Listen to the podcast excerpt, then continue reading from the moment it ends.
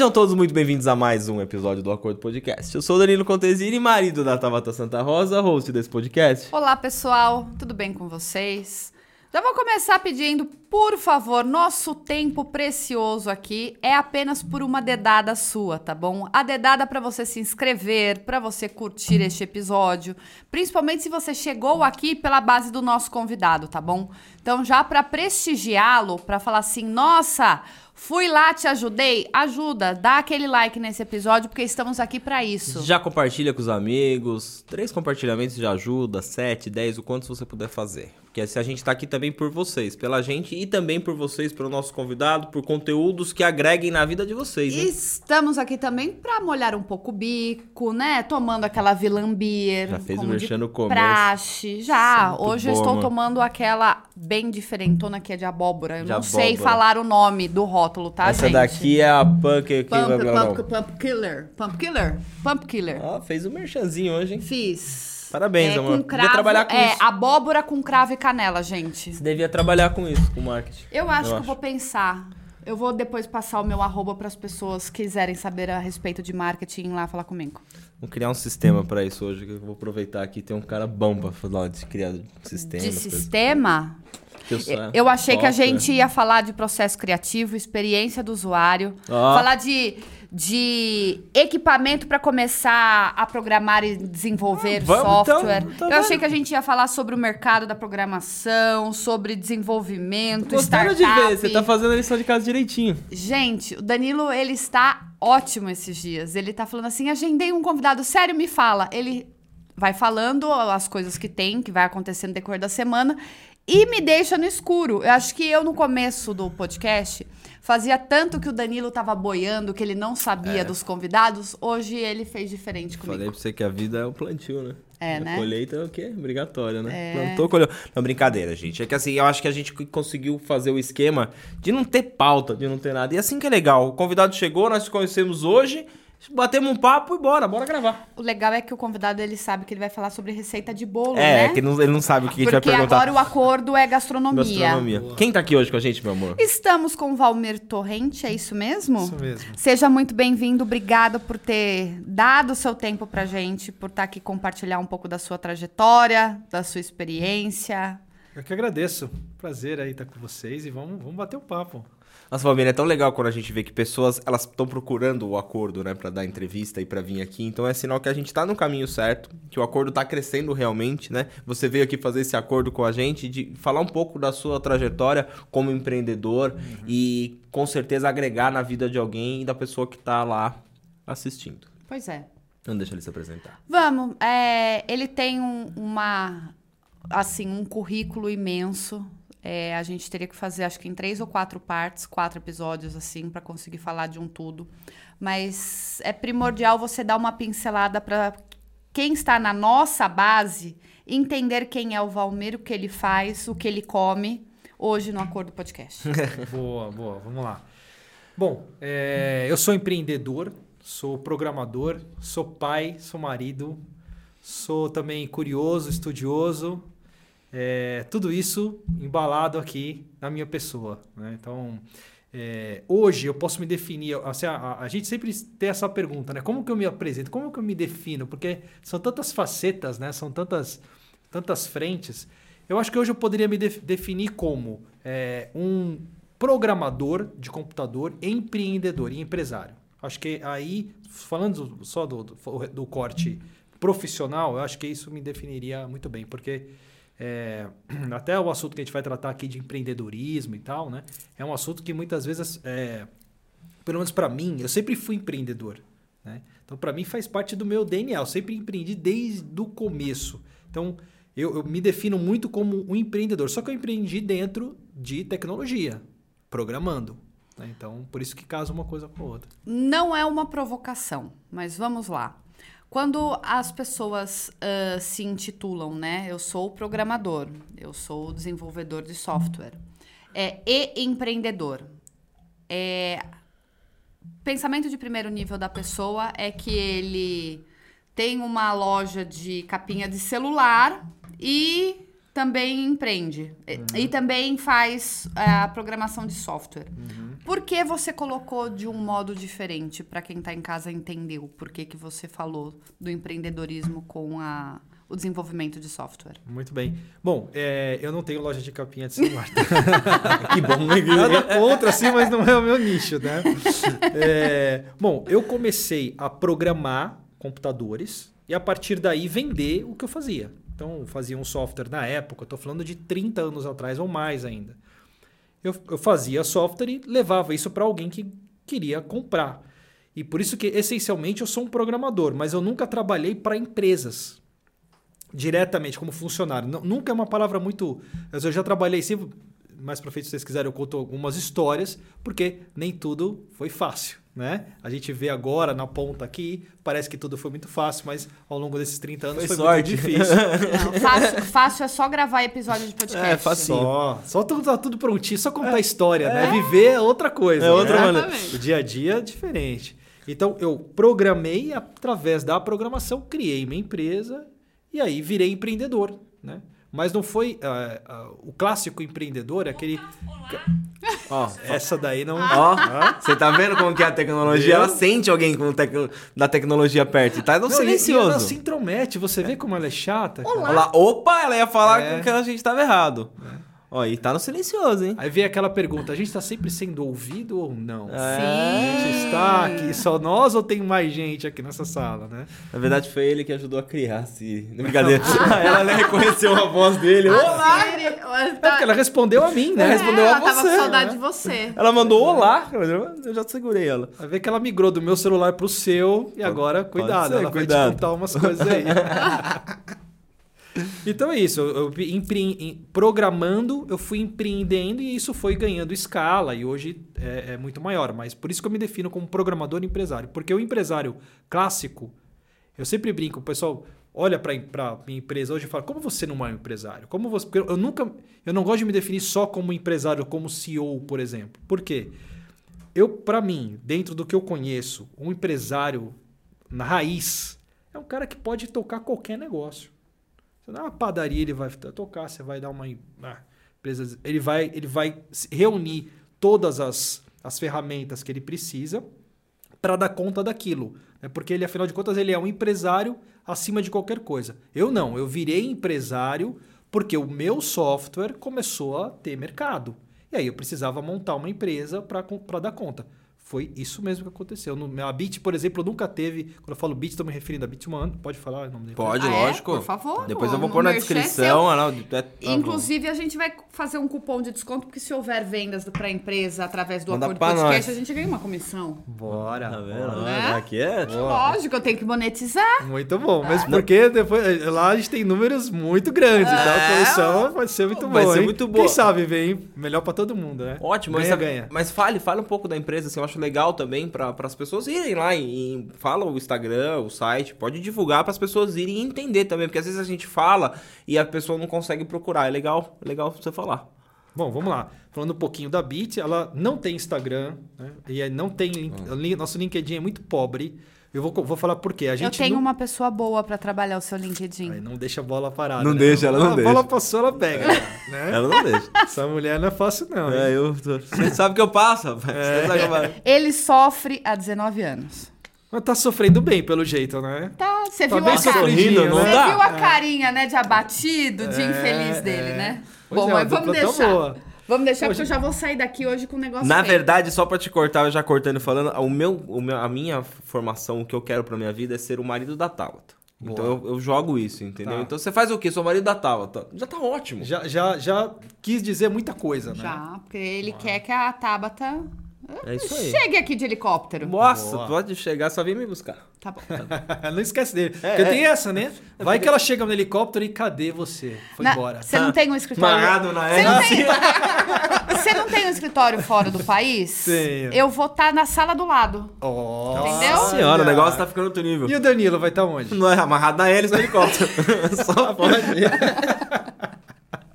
Ele fica aqui, vai, tudo bem. Vamos, cuidando vamos cuidar coisas. daqui, vai. É, vai. Vou continuar Bom, gravando. É um esse time, cada um esse tem- episódio é do nosso convidado, então vamos dar voz a ele. É que tá engraçado. vai. É bom, é bom ser assim. Começa já descontraído, com energia lá em cima e a audiência só pega a pipoca e fica assistindo. Boa, ótimo. Bom, a, o que que era, qual era a pergunta mesmo? Você ia falar da- a respeito da sua da sua empresa. empresa, tá. Que eu já entrei na sua empresa pra fazer um pitch de venda, entendeu? É, tá vendo? A, a, a Pé, ela faz uma pergunta já... Já respondeu, né? Olha, o que acontece? A Bit não tem um Instagram e nem uma- um, um- um LinkedIn atualizado por um motivo bem simples. A gente nunca teve área comercial. Tá. Nós temos 30 anos de vida. Hoje a gente atua para os maiores bancos de, de, de empresas de capital do mercado brasileiro e alguns até fora. E a gente nunca teve um comercial ativo. A gente, toda a nossa base hoje foi feita de indicação. Então, por isso que eu estava falando de que eu não sou empresário, que, Uhum. que pensa como, empre- como aumentar as vendas e como organizar. Não. Eu, eu, eu venho pelo outro lado do, do negócio. Então, a gente não tem um Instagram atualizado porque a gente nunca sentiu necessidade disso e nem é, o LinkedIn. Né? Então, muitas vezes até as pessoas chegam por nós até ali e não têm noção do, do que é a empresa, porque por ali vai. Vezes tem dois posts, três posts, enfim. Mas no site da Bit lá conta um pouco da história, fala um pouco do que, do que a gente é, de onde a gente trabalha. Então, basicamente, a gente trabalha para o mercado financeiro. Hoje, nos últimos 15 anos, é exclusivamente mercado financeiro.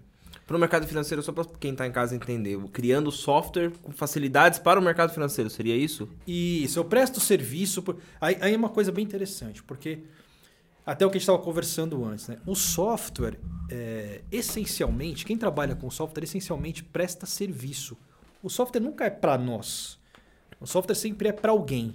E o software, ele é sempre uma. Ele pode ser visto como um periférico que você acopla a você. Então você não consegue fazer muito rápido uma atividade, você faz um software que vai fazer aquilo muito mais rápido para você. Como a gente estava falando aqui de inteligência artificial tal. Então, o, o, o, meu, o meu papel hoje no mercado financeiro é eu entrego software, só que o nosso diferencial, e aí, quando você vai empreender, quem estiver pensando em empreender nessa área, ferramenta é substituível, copiável.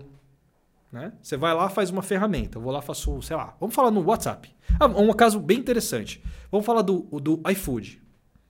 O iFood é, todo mundo sabe que dentro do Brasil, em tem- principalmente aqui no, no- no São Paulo, no Sudeste, ele domina. Não, é o maior. né? Não tem. Você pode ver, a Uber tentou fazer entrega e saiu do mercado. Né? Uber Por quê? Eats, né? É o Uber Eats. Você vê. Por quê? Porque não é uma questão de tecnologia só. Você sabe me dizer se o Uber Eats ele ingressou a nível nacional ou ele começou pela região Sudeste e Sul? Eu não sei. Não sabe. Aqui, aqui em São Paulo, né, eu usava ele, inclusive funcionava bem. Uhum. Não, é- não tinha tanta eh, variedade como o iFood, né? Não- inclusive não era tão simples de usar. Porque, inclusive, é isso. O que que é o software? O software ele é alguma coisa desenvolvida por seres humanos que vai sendo aprimorada através da interação. O usuário vai dando feedback, quem, quem consome do outro lado vai dando feedback e você vai trabalhando ele, mas ele é só uma ferramenta. A parte humana que está envolvida no negócio, na forma de negociar, na forma de vender, na forma de, de, de, de pensar como ele vai funcionar, é que faz a diferença. Você vê que o Uber entra, não consegue é, espaço por causa do iFood. Né? Então, a tecnologia ela tem um limite onde, até onde ela chega, daí para frente, e, e, e, e antes mesmo dela nascer, ela é permeada 100% pelo, pelo humano, pela ação humana. Dentro do mercado financeiro, o que acontece? Como que a Bit, eu assim, como que a Bit1 cresceu sem ter um comercial? Porque a gente fez o trabalho, até como eu falei aqui, que eu era um programador, sou um programador, programo ainda. É, hoje, é claro que tem muito mais gente trabalhando comigo, mas essencialmente eu também sou um programador e continuo programando. E que vendo. Então o que acontece? Eu, é, eu olho a necessidade imediata das pessoas, como que eu posso ajudar, desenvolvo a ferramenta. Quando eu falo eu, desenvolvo hoje, leia-se a Bit né, inteira. Uhum. E a equipe existe. Entrego, exatamente. Hoje a gente tem todo um time, a gente entrega aquilo como uma solução e a nossa preocupação é muito assim: tá funcionando? Tá atendendo? Tá faltando alguma coisa? Tem alguma coisa que dá para melhorar? E aí a gente vai fazendo tanta diferença. Porque como que funciona o mercado de software? Para quem não conhece, o mercado de software é assim: ó. se você vai numa empresa e, e- e- e contrata um software que não é uma caixinha, ou seja, você não sai na sua máquina e instala.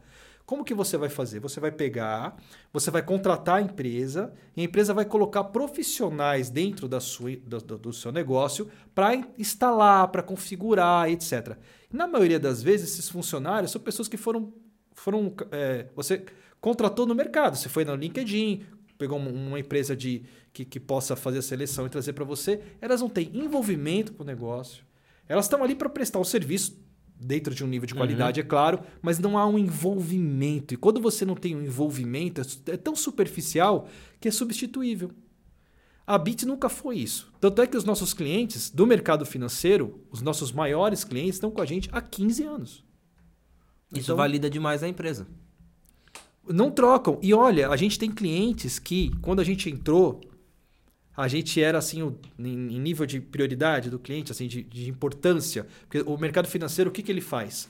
Quando ele, quando ele contrata uma empresa, né, ele é obrigatoriamente, até por regulação, ele é obrigado a classificar a empresa o quanto ela é importante para o negócio do banco. Então, por exemplo, ó, o, o banco X contrata uma empresa. Tá, se essa empresa parar, falir, acontecer alguma coisa com ela, o que acontece com o banco? Ah, não, o que ela faz é trivial, a gente substitui assim. A gente era assim há, há, muitos anos atrás. Hoje não. Hoje a gente é top 1, top 2, top 3 às vezes. Por quê? Porque a gente foi. E, e é interessante porque é, alguns dos contatos que a gente tem, né? Que conhecem CEOs e diretores e tal. Se você precisar falar de alguma marca, alguma coisa para dar exemplos, não precisa se restringir por conta da, da gente, não, tá? Pode tá falar, Pode quiser, falar, tá? porque aqui não. Tá. A gente só não fala sobre dois assuntos que eu te falo depois que terminar a é. gravação. Tudo bem. Na verdade, assim, eu acho que e, quando a gente está começando, família, vou só pegar esse adendo da Tauta para você continuar.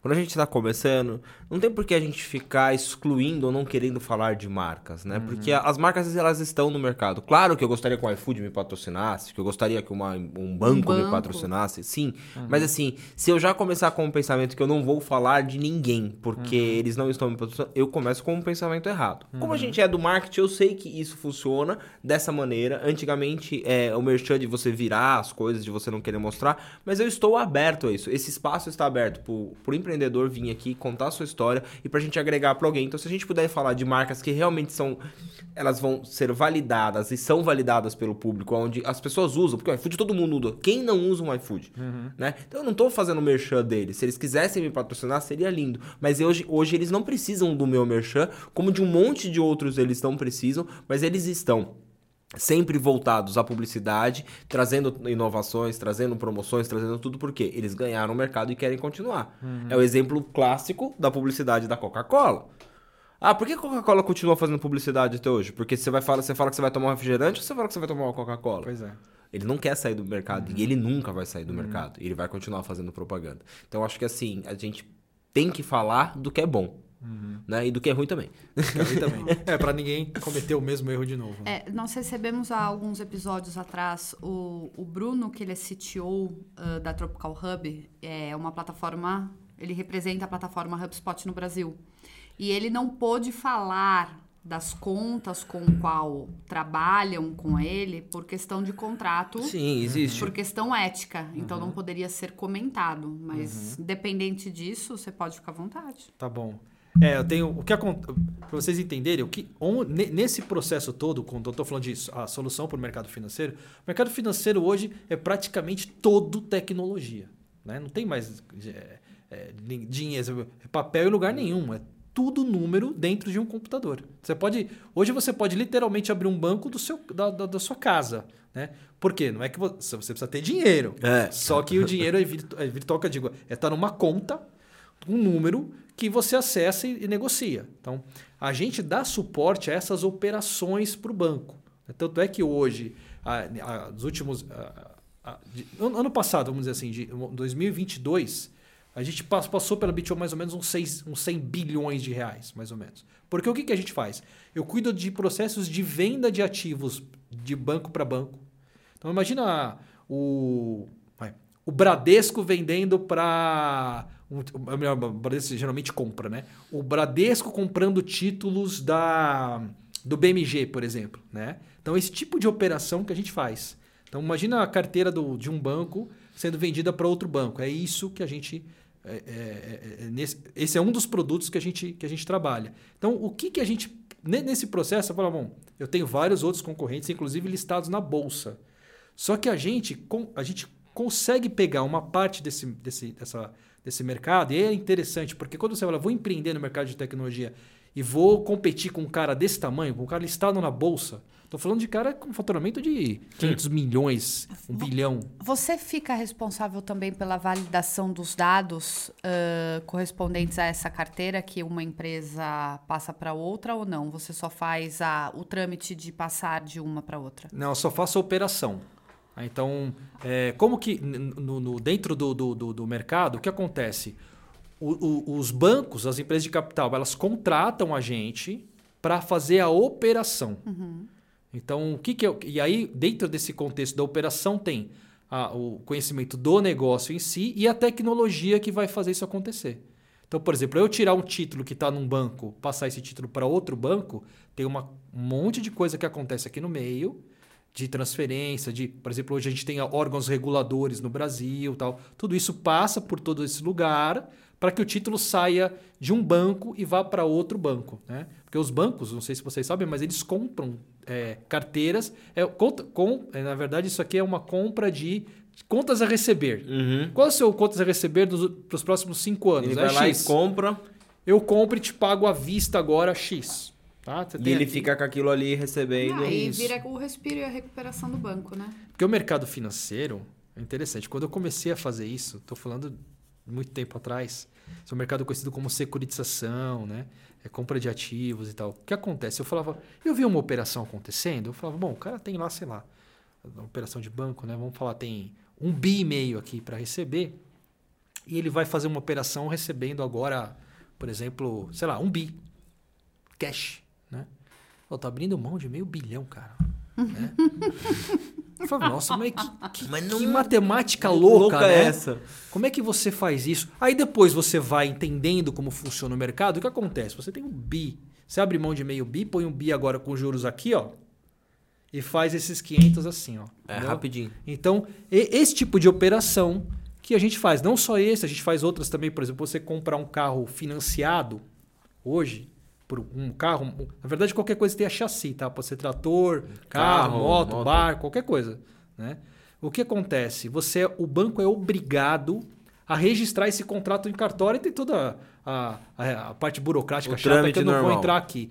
A gente faz. Então, os nossos clientes são bancos de montadoras que precisam fazer, é, é, são obrigados por regulação a fazer, depois que você compra um, que eles vendem, olhando pelo banco, o banco vende dinheiro. Isso é interessante. Outra coisa que quando eu entrei, eu falava, ele está vendendo o contrato. Esse é o negócio, esse é o business do banco. Ele tem um monte de dinheiro aqui, ele quer vender. Ele quer vender. Ele é. quer fazer esse dinheiro rodar e virar mais dinheiro para ele. E eu sou, a, a, nossa empresa é responsável por fazer essa operação burocrática. Então a gente está sempre dando suporte para o mercado financeiro operar. E o segredo da gente ter crescido foi não ter feito disso só uma ferramenta, do tipo, eu te vendo, te cobro uma mensalidade, até logo. Não. Eu estou na operação. Estou dentro da operação. Estou olhando. Às vezes a gente tem monitores da operação. Em tese, nós não temos nada a ver com a operação do cliente. Zero. Meu negócio é o que você quer fazer, eu entrego aqui. Como se você sai. fosse você tá monitorando... a transportadora. Isso. Mas só que você está monitorando tudo aquilo que está acontecendo. Quando a gente vê alguma coisa saindo do, do normal, cliente, ó, você viu isso aqui? Rapaz, não vi. A gente dá suporte. Aí vai. Ó, eu sei que não existe pergunta besta, mas enfim. Essa é besta, de brincadeira. Não, é. Do jeito não, que você falou. É. Sim, não, é curiosidade. Não é pergunta besta, é pergunta de leigo, tá? É, pronto. Pronto. Você falou da operação. É um banco vendendo uma carteira de um para outro. Uhum. Quanto tempo funciona essa operação? A, a, operação de venda? É que você fala que você transita, né, de um banco para o outro a carteira tempo que demora para fazer isso? Então, uma, é, é, interessante porque no final do dia é uma venda como qualquer outra. Tá? Então, o que acontece? Apesar de ser da ordem dos bilhões, é uma venda como qualquer outra. Então, normalmente, o que, que o banco faz? O banco que quer vender fala para o mercado: olha, eu tenho uma carteira aqui para vender. E aí ele põe isso tipo numa vitrine, né? conversa com algumas pessoas e aí, quando isso, quando uh, ele, esse assunto passa para, tá bom, vamos negociar, ele fala em, em, termos de grandeza, quanto ele quer, até aí a gente está de fora. Quando ele, quando ele acha algum comprador, e esse tempo pode ser não sei quanto, mas a hora que a operação de fato alguém se interessa pela venda, o que acontece? O, o banco que quer vender vai pegar isso tudo digital, tá? Tá. Vai pegar o montante que ele tem detalhado por contrato, por parcela, tá? do, do detalhe mesmo, de toda a operação, e vai mostrar isso para o banco comprador. Ó, banco comprador, tô, eu, tô, eu tenho essa, essa operação aqui. Para fazer a análise da carteira e fazer a validação para efetivar o negócio. Isso. Então, porque a hora que o banco. Porque é um, é um processo de compra e venda muito simples. O banco comprador vai falar assim: olha, Danilo, eu vou comprar isso aqui de você, mas deixa eu ver teu cliente. Aí ele vai ver se o cliente é um. Aí tem os clientes no mercado financeiro, eles são classificados. Você tem A, A, B. Isso é o C, sistema D, que vai classificando X, tudo. Z. O sistema ele classifica tudo e ele vai dando essa- esse- esses dados, De vamos acordo com o perfil do cliente, score. Por, se for um consignado, por exemplo, você tem a idade do cliente. Quanto mais velho, a probabilidade de morte é maior. Então, você, por exemplo, você pega um cara com 70 anos e um, uma, um saldo a receber de 20, é provável que você vai ter problema. E aí o que acontece? Isso não impede que a, que a venda aconteça. Carro, moto, né? outros tipos de títulos. O que, que, o- que o banco comprador faz? Ele recebe aquele, aquele lote e avalia se vale a pena. E aí, o que, que é valer a pena para o banco? O banco não está tratando de gente, de carro, está tratando de dinheiro. Vai falar: olha, é o seguinte, olha aí tua carteira aqui, Danilo. E para mim é alto risco, cara. Então eu vou te pagar, eu quero vou pagar 40% do que ela vale. Tá? Te pago agora 40%, porque esse risco aqui Eu assumo o caso. é, você também sabe do risco, então é uma negociação até que chega no. Aí eu posso falar: olha, vamos mudar o- a análise da carteira, me manda só clientes com esse perfil. Aí eu aumento a minha taxa. né? Então eu vou te pagar um pouco mais, porque esse aqui o risco eu diminuir. Quando esse processo terminado, finaliza. Ou seja, tomba, a gente chama de tombar a carteira, né? Que é tirar do banco que tinha carteira, passar para o novo, que agora passa a ser do banco novo, a- o, o recebimento e tudo mais. Esse processo normalmente demora uma semana para acontecer. Pra, do começo no final. É. Mas Porque- a partir do momento que efetivou a compra, Aí acabou. a transferência é meio que É imediata. na hora. É na hora. A gente tem hoje órgãos reguladores. Eu não sei se vocês lembram do Banco Santos. Não? Não. Não. O que acontece? O Banco Santos foi tem antes e depois do Banco Santos, né? Por quê? O- a- não foi só o Banco Santos, tá? Mas ele foi um dos protagonistas da história. O que acontece? Essa história de comprar e vender títulos entre bancos sempre aconteceu. Não é coisa recente. Só que havia uma prática que era assim: eu vendia, eu tinha aqui minha carteira, vamos supor que eu tenho minha carteira aqui de mil títulos a receber pelos próximos três anos, financiamento de veículo, né? E aí eu chego pro Danilo, Danilo, você quer comprar essa carteira? O Danilo, ah, é interessante, toma aqui. Vendo para, eu viro para Tabata, Tabata, você quer comprar essa carteira? Eu vendi a mesma carteira duas, três, quatro vezes. É, porque. Entendeu? Aí que, que o mercado financeiro, aliás, o sistema do mercado financeiro brasileiro dos melhores do mundo.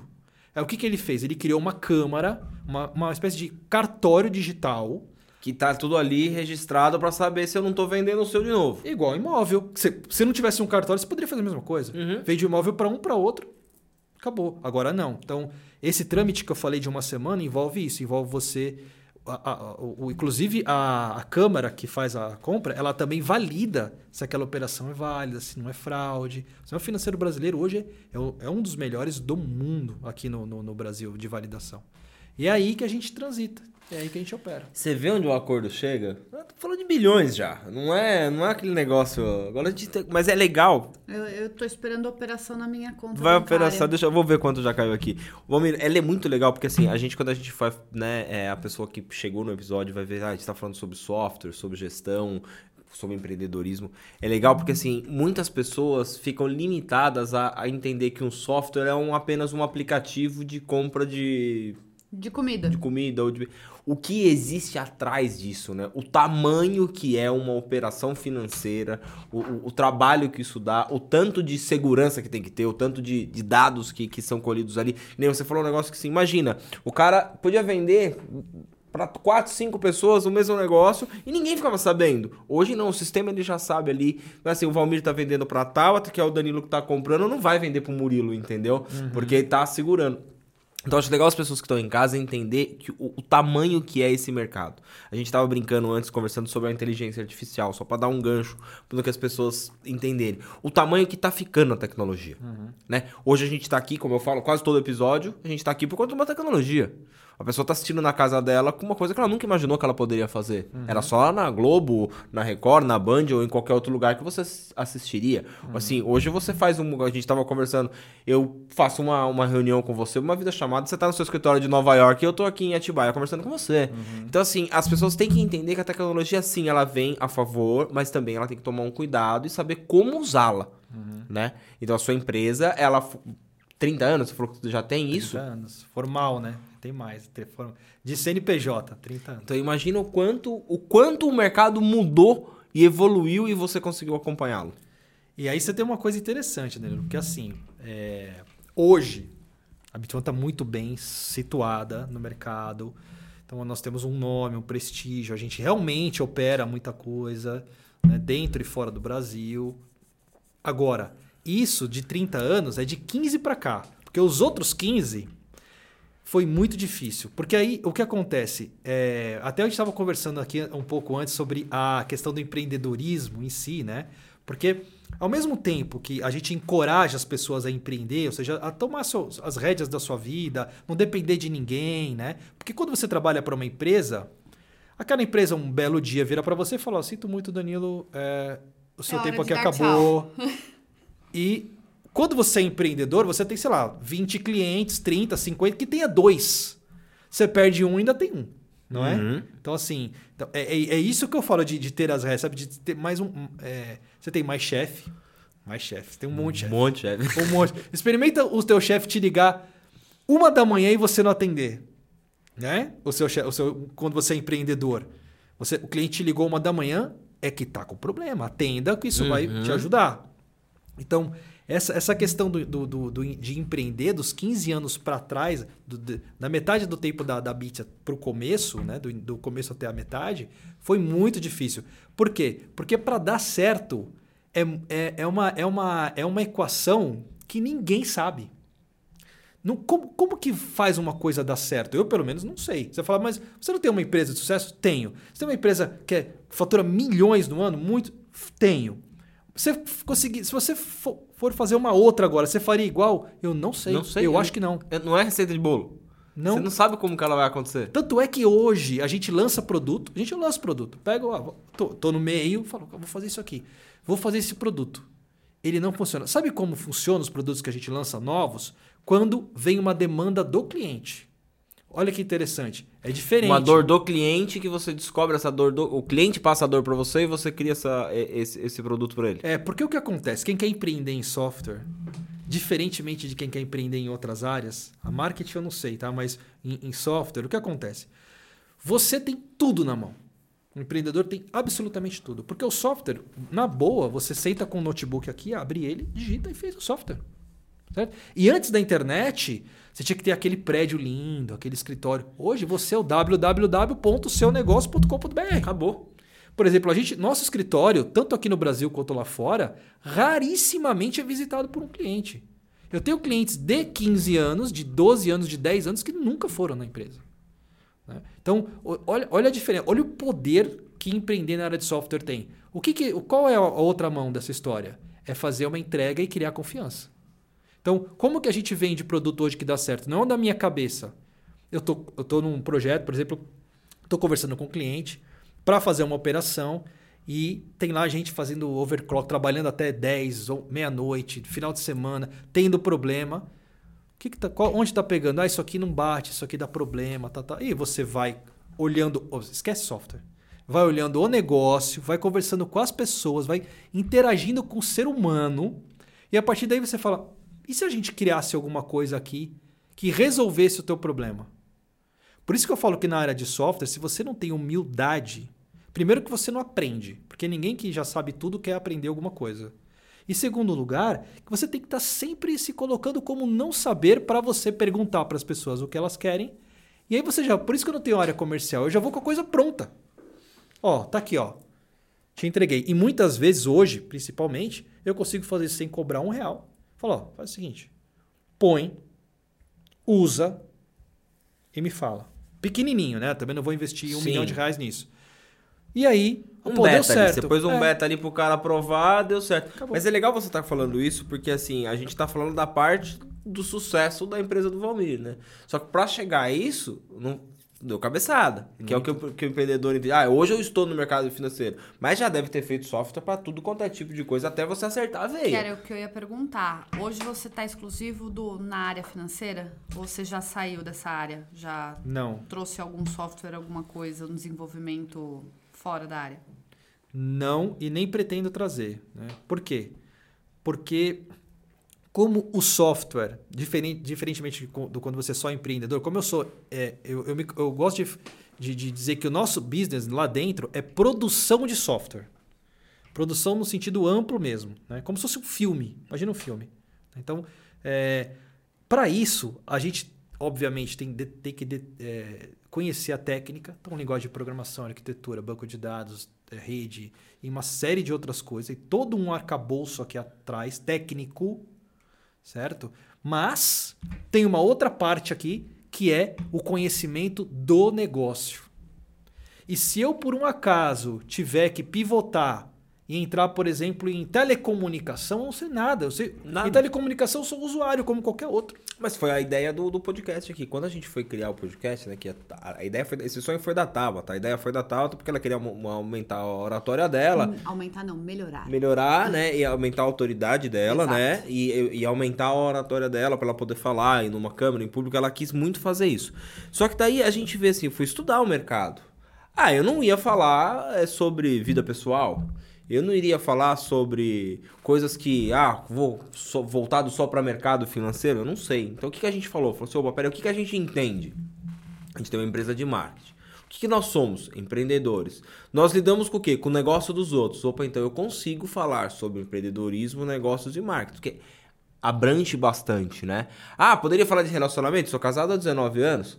O Amir poderia vir falar aqui relacionamento. Você falou, você já tem filha de 20 e poucos anos também. Você poderia também falar sobre relacionamento. Só que é legal, a gente pode falar sobre relacionamento. Mas dentro do relacionamento tem o lado da empresa, do financeiro, ou por que, por que que esse relacionamento está estável, por que que esse relacionamento está saudável, porque existe uma estrutura familiar no qual existe um negócio. Eu e a Tata, nós trabalhamos junto. Você também comentou que a sua mulher também trabalha com você, te ajuda. Então, assim, vamos, vamos entender um, um contexto. Para poder montar um podcast, era, não era eu chegar e falar assim, ah, tá, sei lá, vamos falar de... Pô, eu gosto de planta. Vamos falar de planta. Não, aí vai aonde você, você começou a se aprofundar, se aprofundar, opa, estou dominando a área desse mercado, não vou me arriscar em outra. Que é o que a maioria dos empreendedores se perde no caminho, mano. Sim. Tá tudo bem. Pô, eu tô com a, você só te cortando aqui antes de você falar. Não fica baba. É, o que, o que eu falo pra tal assim, o cara tá lá com uma hamburgueria dando super certo, cara. A hamburgueria do cara tá dando certo, começou a andar, todo mundo tá gostando do hambúrguer dele. Aí vem um amigo dele e fala assim, cara, você deveria colocar hot dog também.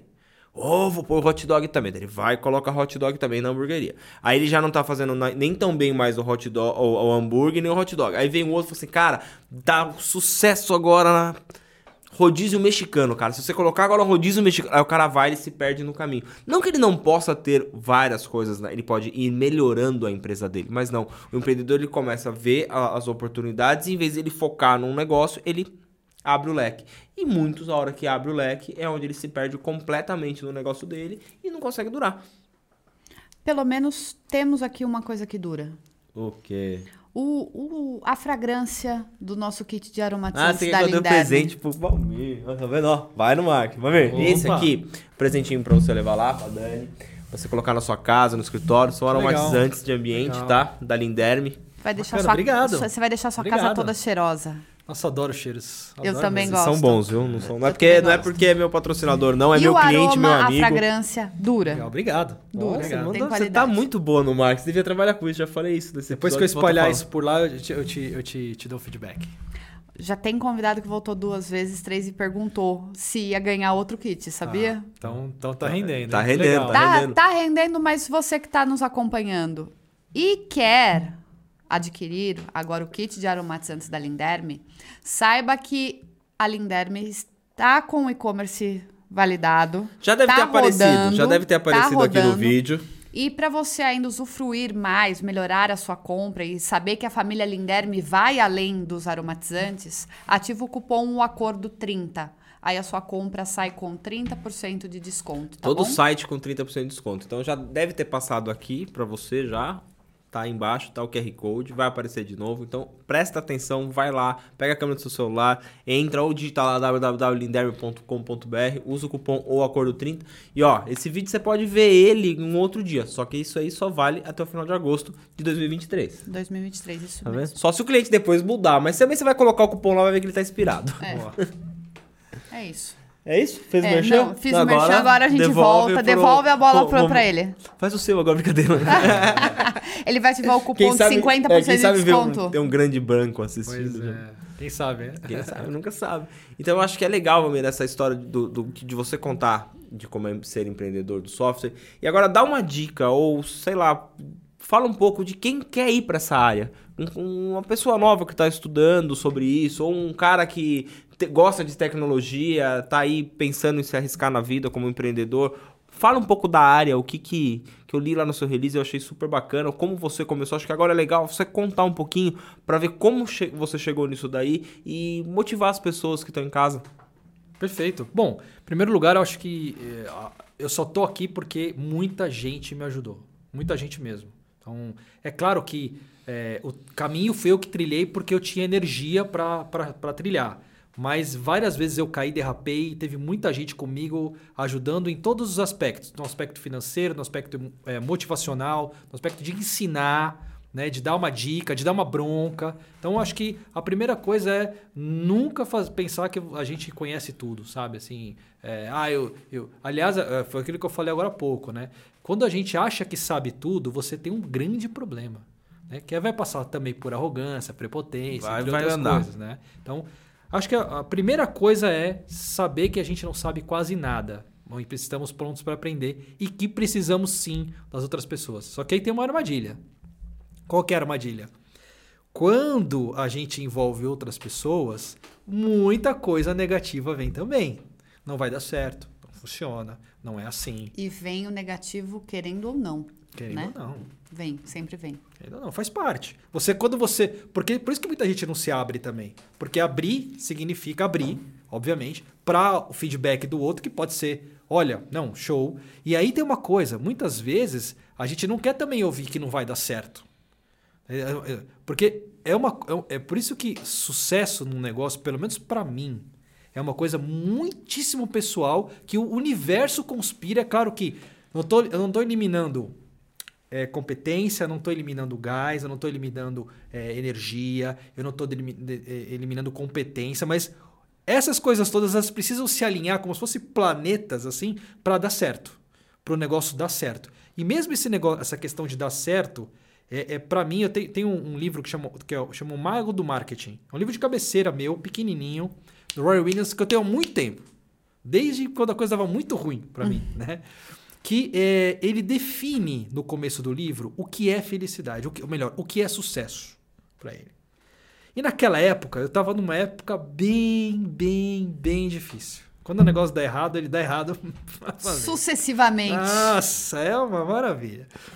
E ele falava assim: olha, é, eu vou definir o sucesso para mim, ele fazendo a definição do sucesso dele, que eu colei em mim essa daí. Eu falei, essa aí vai ser a minha. Ele falava assim: olha, o sucesso para mim é, são três coisas. A primeira, né, eu quero levar a minha namorada ou a minha mulher, a minha companheira, ou companheiro, enfim, pra, enfim ou seu, quem tiver com você, em qualquer restaurante e escolher a comida pelo que está escrito do lado esquerdo. Ele estava se referindo a não olhar o preço, certo? Sentar lá e falar, eu quero este prato, eu quero essa entrada. Então isso era um fator. Segundo, ele queria vestir uma camisa, esticar as mãos e que a camisa fosse do tamanho dele, ou seja, não era uma camisa emprestada, vinda de um primo, do irmão mais velho e outra coisa, porque eu vivia essa realidade. E a terceira coisa que ele falava era abrir a porta do armário da cozinha, onde tem os, os pratos, e serem jogos, os copos serem iguais, os pratos serem iguais. Tal. Que também não foi uma coisa que você foi montando a partir. Né? Copo de requeijão, tem um ali e outro ali.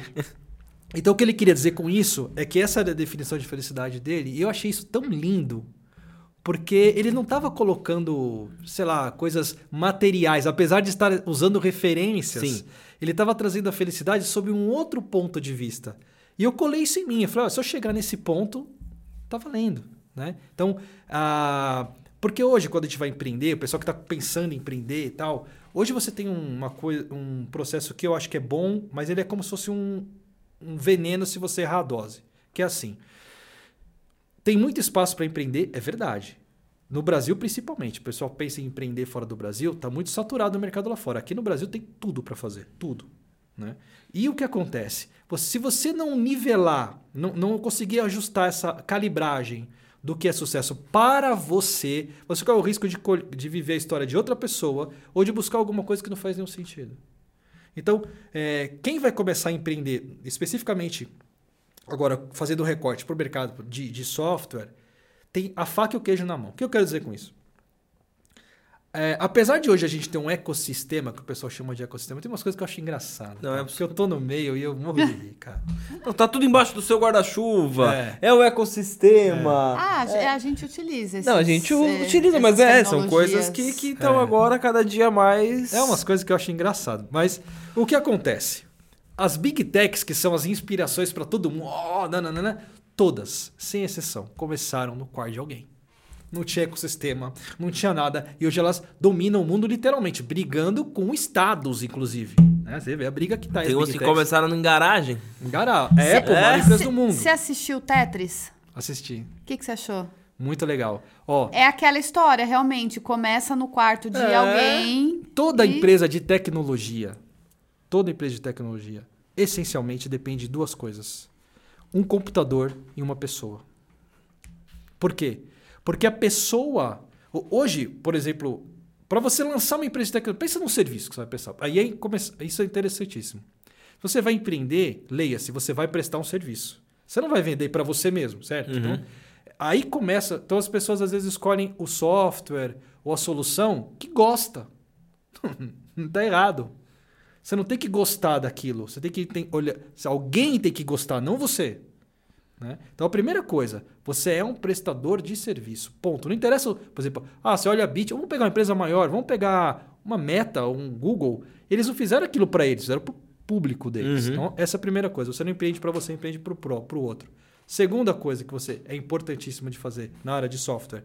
Isso feito, você consegue com software, você não depende de mais nada, a não ser você mesmo, se você for o programador. Você, você, eu tô até emocionado. Você pega o computador, faz o software faz de que tamanho? Aonde seu braço chega. Você quer fazer um negócio muito grande, vai quebrar, não vai dar certo, vai se meter onde você não quer. O que, que você consegue fazer? Eu, por exemplo, meus primeiros softwares foram para padarias. Por que para padarias? Era o que estava na esquina da minha casa.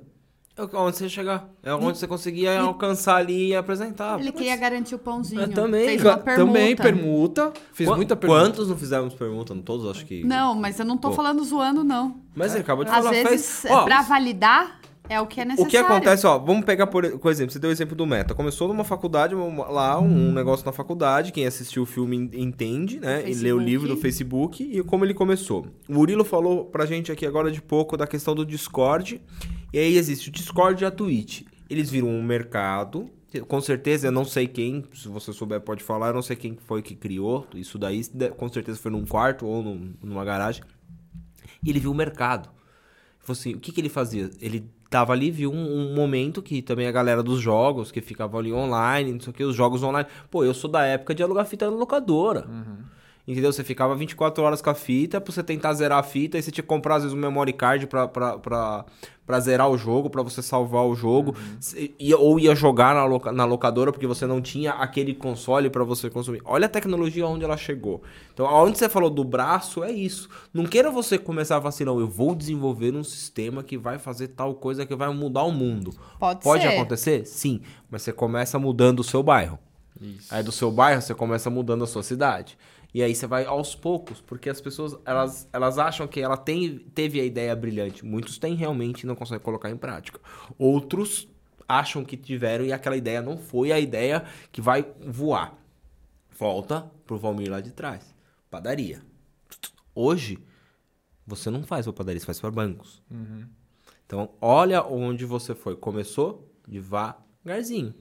Não pode começar querendo. Quando a gente começou o podcast, em momento algum eu falei assim, nossa, eu vou começar porque eu já quero ter 10 mil inscritos. Não, eu falei assim, eu quero um, eu quero 10, eu quero 50. esse episódio aqui, tomara que a gente já tenha batido pelo menos uns 2,300, vai. 2,500. 2,500? Vamos vamos jogar pra cima então, que tenha Bora. batido já uns 2,500. Por quê? Eu tô feliz. Valmir, eu vou, vou dar O, um... Val, o Valmir, tá- ele vai ativar a bolsa de valores inteiro pra dar o contato pra Pra se inscrever no gente, acordo é, do podcast. Ó, é, e você consegue, né? Joga lá só o link. É é brincadeira. o, o- a pessoa, você que tá em casa, entenda o seguinte. A nossa satisfação é saber que você deu o like, que você assistiu. Valmir, tá acontecendo uma coisa, é... e eu fico emocionado em falar mesmo, porque vem de dentro. Sabe que é você colocar uma estreia do episódio e você vê lá que teve 12 pessoas que assistiu, 15 8 pessoas. pessoas que assistiu. Aí você 20 fala assim, pessoas. nossa, só isso. E agora você tá tendo, assim, em duas horas de um episódio saiu 140 pessoas assistindo, 80 pessoas. Todo dia a gente bateu 70, quase 70, né, amor? 44 A gente pessoas bateu quase comemora. 70. Eu comemoro, eu falo, caramba, meu, eu não coloco 70 pessoas aqui assistindo a gente. Aham. Então você fala assim, poxa, eu estou conseguindo, tá aumentando. Então é isso que é legal pra você.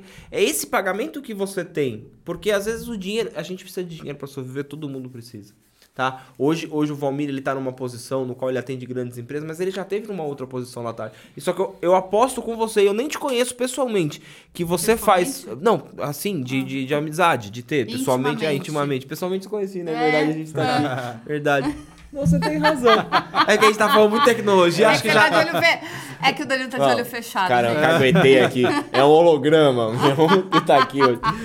Eu acho assim que. Eu tenho certeza que tudo que você desenvolve ainda vem de dentro do Valmir de lá de trás, que ele faz com amor. Claro, existe o dinheiro, existe a recompensa. Mas é a Isso. solução Mas é, problema é das ainda eu tenho pessoas. certeza que você fala. Quando você fala, tá com brilho no olhar, quando você fala do, do, do sistema que você faz, o seu trabalho, fala assim: você em nenhum momento deixou a palavra de falar, eu continuo programador.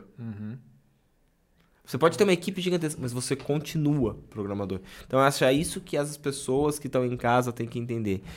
O seu negócio, o sucesso do seu negócio, ele vai depender de você, claro, e de outras pessoas, porque ninguém cresce sozinho, você acabou de comentar isso. Mas enquanto você tiver o gás e o brilho e fazer o negócio do mesmo jeito que você começou lá atrás, vai dar certo. Exatamente. É, porque é engraçado isso, né? Porque o, o, o que vale na vida, né? Agora vamos filosofar aqui, né? Não é o lugar que você chega, é o caminho. Né? Então, é, e é interessante porque hoje, se eu falar para você assim, olha, quando eu vendo um aplicativo que, que vale, que vai fazer uma operação de bilhões, é a mesma sensação quando eu vendi para padaria. Porque o- no fundo, né? Fora a recompensa que é muito diferente, que é- é, o- no fundo é a sensação de que o que eu tô fazendo tá dando certo. Funcionou. Tá funcionando. Ah, mas era o, era o dono da padaria que dava o feedback? Era. Hoje é um CEO de um banco? É. Mas o feedback é o mesmo. E, e- e- e justamente por ser o mesmo é que eu cheguei aqui. Porque Quantas vezes a gente fala assim. é, você chega num lugar, se a gente filosofar aqui, porque o Pode que falar. vale é o caminho, né, o que acontece? Se você não der importância para as coisas pequenas que fazem parte do dia, o nosso dia a dia ele é feito de milhares de coisinhas pequenas. Como você atende o telefone, como você liga para alguém, como você responde o WhatsApp, como você conversa com a sua esposa, como você fala com o seu filho, como o tempo que você vai dedicar a você, né, ao seu trabalho. É isso que, somado na linha do tempo, aí pode ser meses, anos, décadas, não sei o quê, é que vai compor onde você vai chegar. Você falou um negócio que eu tô falando muito, batendo muito nisso. Eu quero deixar um legado, certo? E, e que isso seja torne de repertório para outras pessoas. Eu quero que o meu filho ele tenha é, o pai como uma pessoa que fez umas coisas e que deixou ensinamentos para ele, não dinheiro. Porque dinheiro amanhã ele pode conquistar sozinho. Ele não precisa só disso. Claro, deixar ele Que numa não é só isso. é, né? deixar Não ele numa é situação legal é, é, é ótimo isso. Pra ele já não começar dando cabeçada como nós começamos, vai ser ótimo. Pra ele já ter um impulso maior. Mas não é isso que, que a gente vê muitos aí empresários de muito sucesso que deixaram na mão do, da- da- do herdeiro e acabou o, aquilo porque o herdeiro nunca teve vontade de fazer aquilo. Ele nunca. é, não tem esse brilho, não tem essa vontade de. Opa, vendi pra padaria e vendi pra Apple. É, é a mesma venda, né? É uma venda. Em valores, não me importa os valores. Aí, você fala, aí o cara que tá escutando, o cara fala, pô, Doni, você tá falando groselha. Porque, poxa, importa o dinheiro? Claro que importa, cara. Você vender um lanche pra uma pessoa e, e- e mil lanches, importa sim o dinheiro. Mas se você tiver a mesma essência de um pra um milhão, você vai continuar fazendo a sua coisa dar certo. E é bonito escutar de um cara vivido como você, que demonstrou isso aqui no, no, no episódio inteiro, é, falando do, do, da, dessa personalidade forte que você tem em relação ao seu trabalho e continuando falando da maneira mais humilde possível, tipo assim, beleza, eu crio aplicativos, que não são aplicativos softwares, né, de bilhões, mas se amanhã eu criar um aplicativo que vai ajudar o cara da Vilambir, por exemplo, você vai estar feliz do mesmo jeito do banco bilionário que você criou. É legal isso aí, cara. Parabéns. Isso falei de dentro mesmo. Parabéns. Filosofei também. É, momento de filosofia. Muito obrigado. Ah, imagina. Não, eu acho que porque no final do dia, né, a gente. É engraçado, porque eu tenho quase 50 anos, né? E, e a, gente, nossa visão de mundo vai mudando a partir do. Quando a gente vai. Né, na, na, na linha do tempo, você vai vendo um mundo diferente, né? E até voltando àquele assunto que eu falei do, do, do que é sucesso, né? Teve um momento na, na história da Bit1, foi interessante, que eu resolvi que a gente não ia crescer mais. Tô falando nos 10 anos passados. De uns 10 anos atrás, menos. Eu falei, olha, chegar. Por quê? Porque eu já tinha tudo que eu queria. E eu achava que qualquer coisa que viesse daqui para daquele momento para frente era totalmente desnecessário. E o que acontece é uma coisa interessante. Se você for um megalomaníaco por, por dinheiro. Põe pra mim também, mamãe. Você quer também, amor? Quero. Ah, momento Vilambia. Boa. Fica em Saúde. Saúde. Saúde, obrigado. Primeiro, uma coisa. Eu sempre é, errei várias vezes, mas tento calibrar essa questão da ambição. Porque a ambição, ela é a energia que nos move. Sim. né? Você está ambicionando ser maior, ter mais, etc. Faz parte, é saudável, até um limite. Por quê? Porque se a ambição passa, para mim, né? Isso eu estou falando de mim, tá? Qual que é o meu limitador aqui? Por isso que eu falei, olha, chegou um momento, eu falei, Bit One, chega, é aqui, né? Por quê? Porque a partir daquele momento, a partir do momento que você, do seu, na sua, as suas necessidades todas, vou, vou falar de sonhos, vai, para ser bem, para ser bem real, carro, casa, viagem, imóvel, dinheiro na conta, o que você quiser, que eu queria, para mim já tinha, né? Dali para cima, eu o que, que eu vou fazer? Aí eu pensei, vou vender. Não, a Bitcoin sou eu, não tem como vender. Ou eu paro, não parar não posso porque os bancos estão atrás de mim. Eu já e tem um monte de gente comigo. Também não. Sem chance. Isso está fora de questão. Tá bom. O, o- o que eu, o- seria uma opção era vender, mas aí é um vínculo emocional, não queria. E aí o que acontece? Como que você se motiva se tudo que você queria você já tem? Tá, se eu queria comprar, vamos supor, um, um carro super esportivo, eu já tenho dois na garagem. E aí você começa a olhar e falar: aham, não serve pra nada, né? Porque o carro. Uma, aspas. Carros esportivos não servem para nada. Eu adoro, mas eles são totalmente inúteis. Eles só servem. Se você andar num Só carro super. Não, esportivo. você fica lá olhando. Não, a- eu- minha filha, recentemente eu peguei ela, fui buscar ela numa festa com um desses carros. Muito bem. Foi, chegou na puta. Lindão, tá, gostou tá, tá, tá. bonito. Ela entra no carro, ela. Criança, se criança, ela já não quer as coisas nenhuma, tá? Ela tem 18 anos, né? Mas se ela, se ela estiver ouvindo, desculpa, criança, esquece isso. É pra Porque pai. ainda não foi, é, Não, é uma pai mulher. Mãe sempre é criança. É, né? uma mulher, aqui pai, né? Pai, né? Ela fala, ô pai, que carroça é essa que você tá dirigindo? Olha que negócio é barulhento, é duro. tá Duro. dando soco pra todo lado. Aí eu parei, eu falei, realmente, rapaz. E, e aí você começa a revalorar uma série de coisas. né? Então, a, a, assim como você falou agora há pouco, quero deixar um legado. Essa questão do legado é muito interessante, porque você começa a valorizar experiências e momentos em vez de coisas. Mas é o que eu falo. A pessoa tem que ter o carro esportivo. Porque se era o sonho dela, ela tem. Tive. Ok. Realizei. Realizei esse sonho. Aí chega no que você tá acabando de falar. Eu queria, eu queria ter um filho. Eu tenho. Esse sonho eu realizei. Ah, eu queria ter uma casa com piscina. Legal, eu tenho.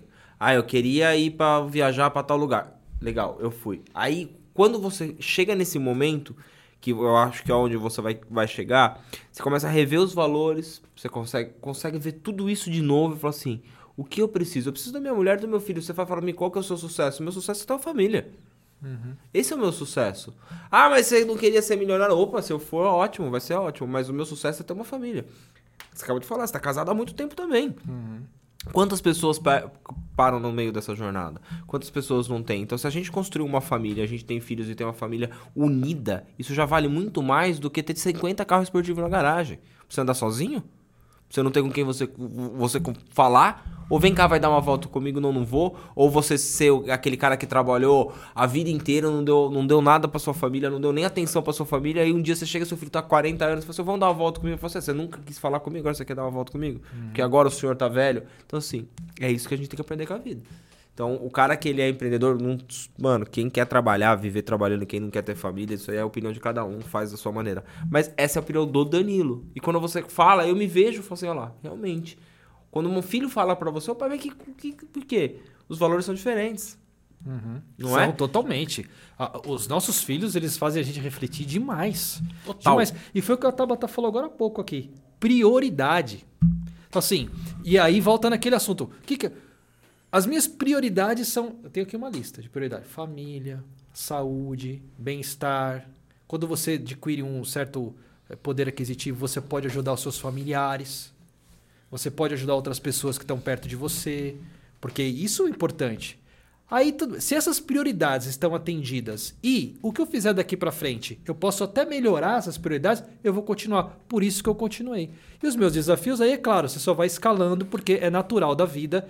Quando você direciona uma energia para um lugar e aquele negócio começa a andar, é natural que ele vai crescer. É, é- é- é- é do universo. É do universo, mas o- ontem você tava falando com a moça, só te cortando que eu vou no banheiro, você pode ficar falando, tá bom? Eu deixo você falar. O que a moça lá que falou que ela corre. Você é, é isso, ela começou correndo 5km, de repente ela foi pra uma maratona de 10, ela já correu uma de 40. Então a pessoa ela tem aquela motivação de ela querer fazer mais. E acho que isso é, é do, do ser humano, né? Ter essa motivação. É, é, eu adoro esse papo filosófico. Eu e, e eu quero te fazer uma última pergunta, porque de repente pode ser o desfecho para um corte incrível seu. Você ainda tem algum sonho a realizar? Tenho. Tem alguns. Só que agora eles são de outra ordem. Tem uns dois anos que eu comecei a olhar para a educação. Né? Porque, de novo, lembra? Você falou do legado tal, né? Quando eu olho para o legado, porque a, a, a Beats ela foi muito construída em torno de mim. E isso é, um- é uma coisa que. É claro que tem pessoas que. bastante gente que trabalha pra gente e tal. Mas ali eh, se configura uma empresa como qualquer outra. Quando eu olho para mim e falo, quero deixar um legado. Aliás, empreendedores me perdoem, mas empresa não é legado de nada, tá? Ninguém Não, lembra de nenhum empreendedor de nenhum lugar, né? Com exceção de Rockefeller, entre outros. Empreendedores, meus amigos, só, só servem para aquela, pra aquela vida mesmo. É, é, lembrado é quem deixa alguma coisa para a humanidade, o que é outra história. Sim. E a educação, para mim, é uma coisa muito importante. Apesar de eu não ter tido uma educação formal nos níveis, nos padrões que a gente espera. Então, o meu sonho hoje, a, meu, maior parte do meu tempo hoje é dedicada a quê? Quando eu falei, bom, vou, vou trabalhar com educação, então o que eu vou fazer? Vou empreender em educação? De novo, eu não sou empreendedor. Não dá. Eu falei, vou ensinar pessoas a programar. Eu falei, putz, mas aí tem tanta gente que ensina tão bem, também não é minha praia. Bom, o que, que eu vou fazer? Ah, Eu, eu fiquei pensando assim, onde eu poderia contribuir de forma eficiente para de fato ajudar pessoas? né?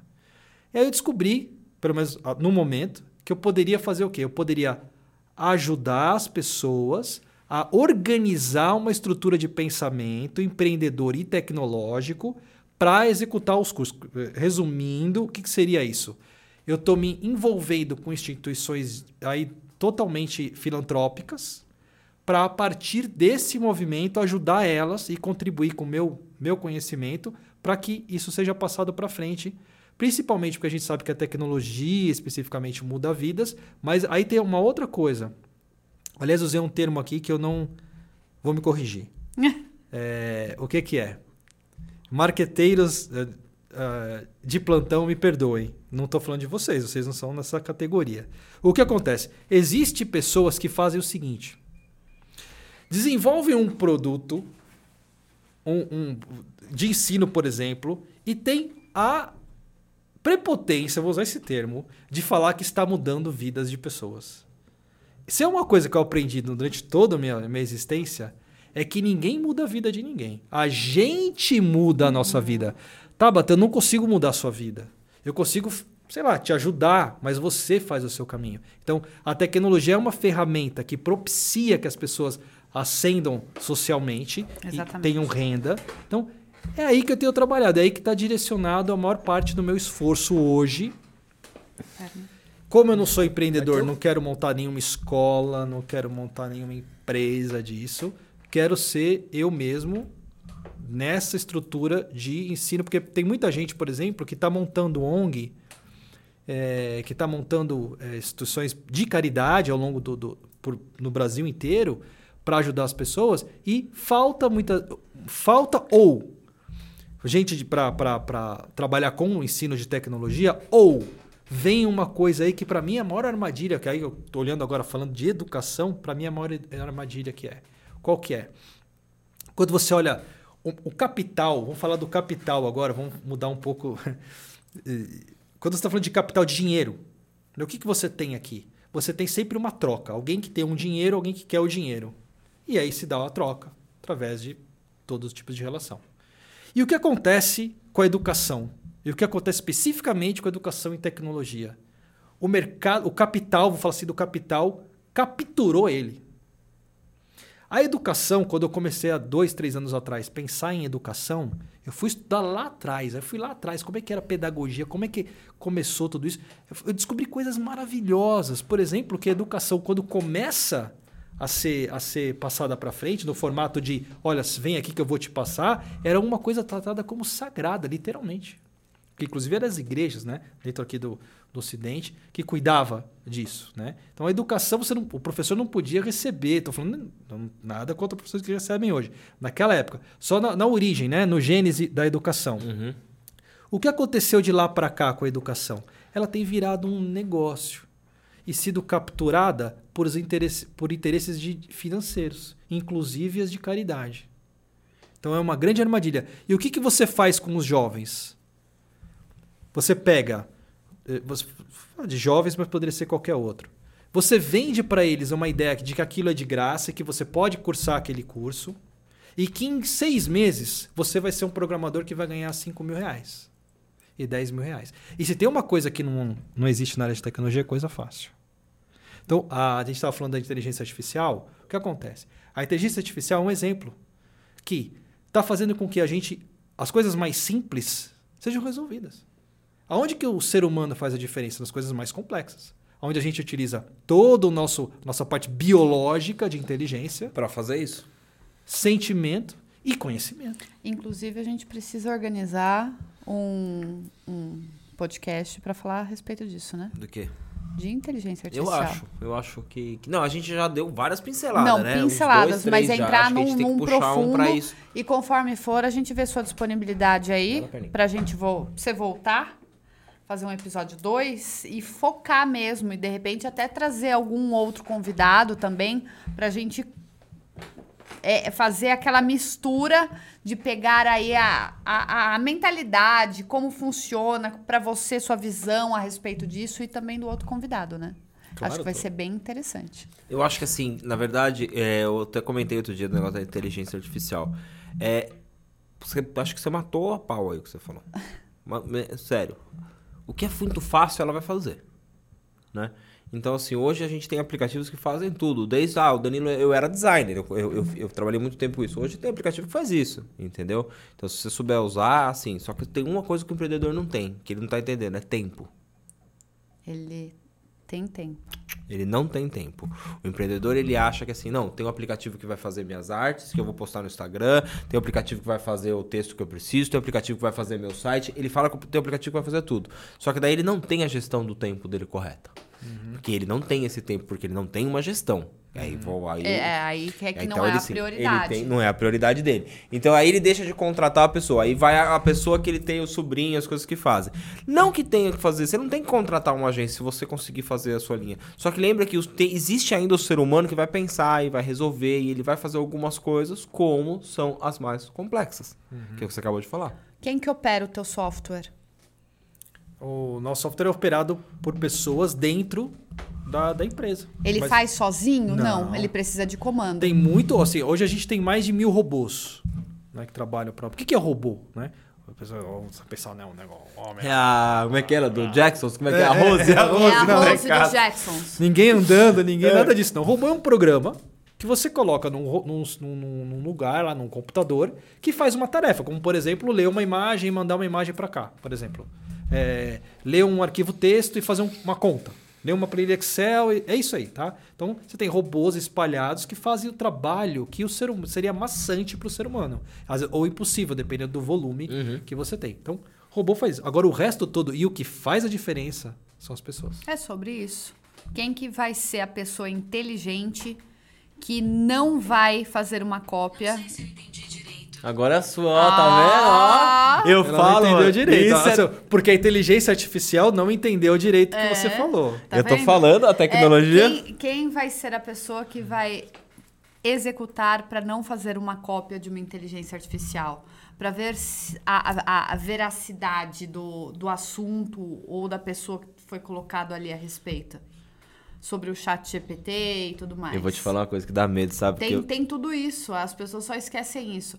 Vai todo mundo colocar o sobrinho, o filho pra fazer tudo e vai fazer merda. Tem al- Desculpa, mas eu precisava Tem al- falar tem, tem isso. uma coisa, es- es- es- nessa linha que vocês estão falando, aí de irmão, tal, que é assim. Esse tipo de mentalidade, contrata o sobrinho, contrata não sei o quê. Quando eu comecei lá atrás, na software da padaria tal, que eu lidava com essas pessoas mais simples, de, de empresas menores, eu, eu passava por isso também. né? E isso foi o que me fez falar: aqui não é meu lugar. É isso aí. O Danilo, ele usou um termo que eu já roubei pra mim. Ih, porque se é dele, 50% é meu. É seu. Já era. Quer dizer, 75 é seu. Né? A mulher pega tudo. Você procura pra resolver sua dor de dente o ortopedista. Então. É? Não, Não, né? não. Quem é o especialista? É, É o dentista. O ortopedista ele vai resolver outra coisa, não é a sua dor de dente. é. Então, continua no sobrinho, no primo, no Na tio. verdade- Ou vai no modo faça você mesmo, né? E boa. Mas, ó, tá é, tudo certo. mas é uma, uma brincadeira que, que, que eu fiz, né, sobre isso, é a questão, falei, eu sempre falo a questão do, do especialista, cara. Se você não, sua empresa é pequena, não tem dinheiro para contratar a nossa empresa, a empresa do Valmir, existem outras menores na, na qual você consegue contratar. Só que você tem que entender que, assim, se você escolheu um ramo para você e você tá dominando aquele ramo, existem outras pessoas também que escolheram outra o ramo e que eles também estão dominando aquilo. Então eles podem te ajudar e juntos vocês vão somar e fazer alguma coisa lá na frente. A gente eu, eu quero trazer você aqui de volta pra gente pegar alguém para fazer falar sobre inteligência, porque assim, tem tantos filmes antigos, a revolução das máquinas, as coisas que a gente sempre fala, que ó, olha a brincadeira, aí, olha lá, já estão invadindo o sistema. A minha falou no começo do episódio, aí a sua Siri pega e solta no final. É uma brincadeira que a gente faz, mas realmente elas estão aqui para auxiliar.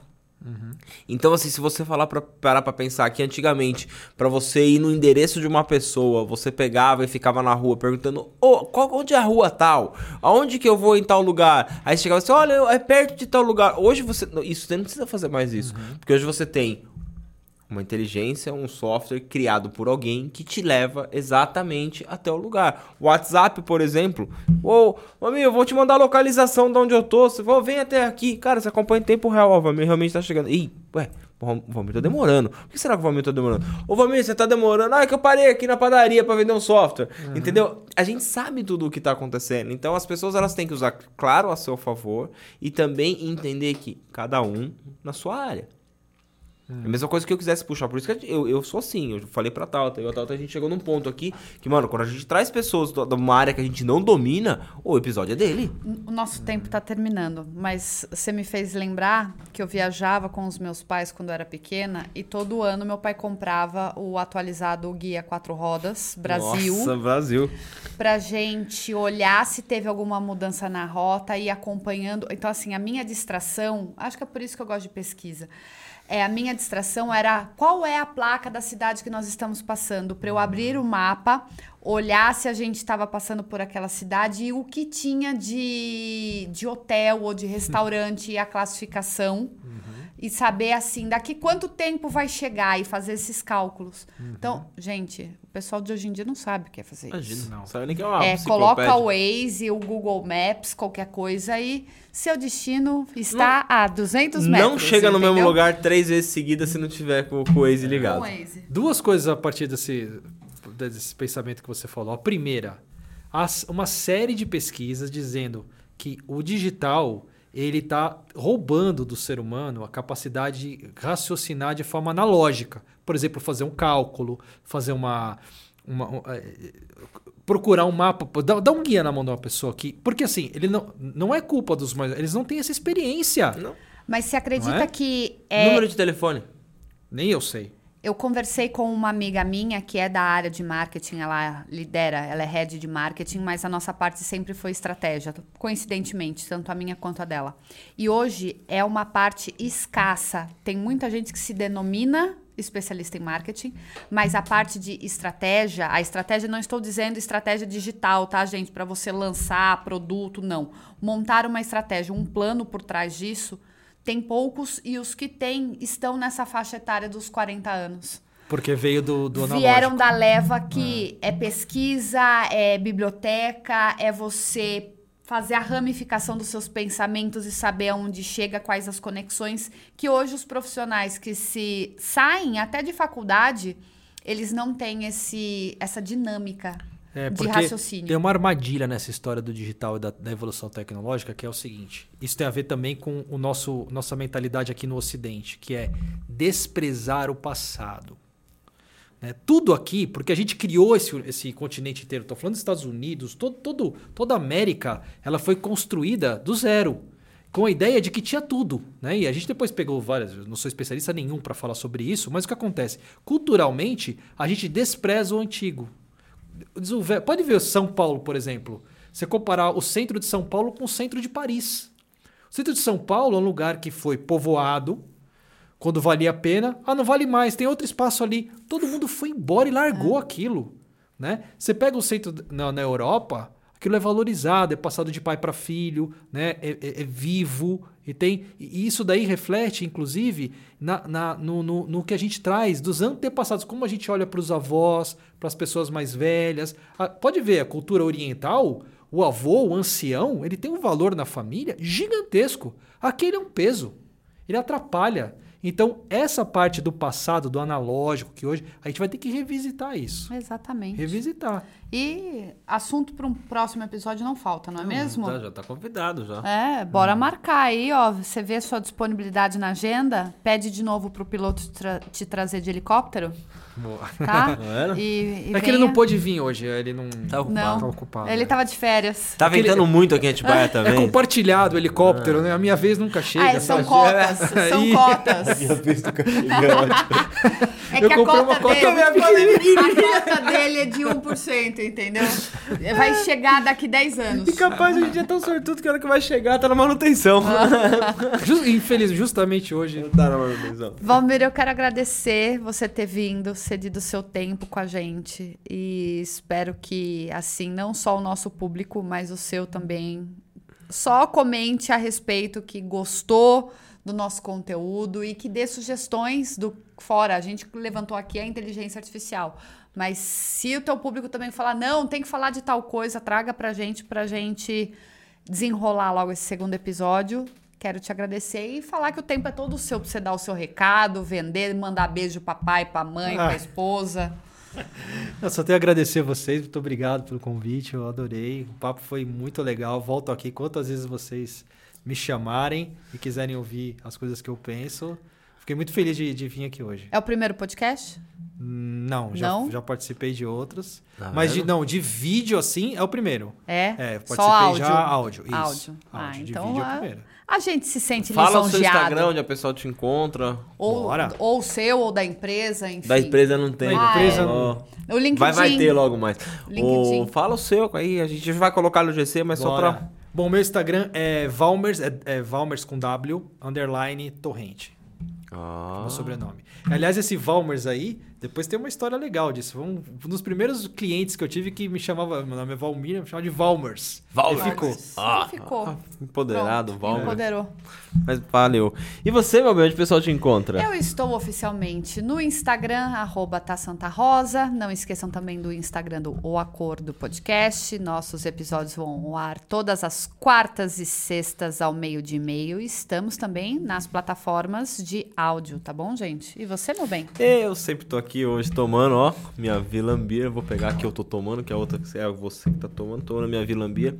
Recebendo um conteúdo que cada vez está agregando e aumentando o meu repertório. É isso que eu falo para as pessoas que, que... Pô, o Valmir vinha aqui hoje, um cara do- de software, cara, uma empresa gigante, é, com um faturamento grande, pra gente é um prazer, além de receber, uma honra e ver que a gente tá no caminho certo, porque assim, ter pessoas como você sentado numa mesa dividindo história com a gente e podendo agregar as pessoas que estão assistindo, eu tenho certeza que o- a gente tá plantando realmente correto, o que a gente quer no propósito desse podcast. É isso? Mas me achou lá no Dan Contesini, que eu faço umas coisinhas lá de vez em quando. Às vezes. Às vezes eu preciso, tô precisando de uma, de uma agência Está pra cuidar do meu. constância. Não, Com- Constância. Constância é... Cons é... Constância. Você Quem viu que é a Constância? ela não Quem é a deixa de, Constância? né, de dar um... Quem que é a Constância? Quem é a Constância? Constância, um beijo pra você, viu? Aparece em casa que tá faltando. Tá você faltando. aqui. Eu vou tentar, tô tentando, gente. É que é muita coisa na cabeça. Mentira, eu que não, não, não tô gerindo o meu tempo corretamente. Muito bem. Tá bom? Admitiu. Admitir. Eternizado está agora. Pronto. Gente, Valeu. Obrigada, Valmir, mais Obrigadão uma vez. mais uma vez. Obrigada, gente. gente. Até a Tchau, tchau. próxima. tchau. tchau. Bye.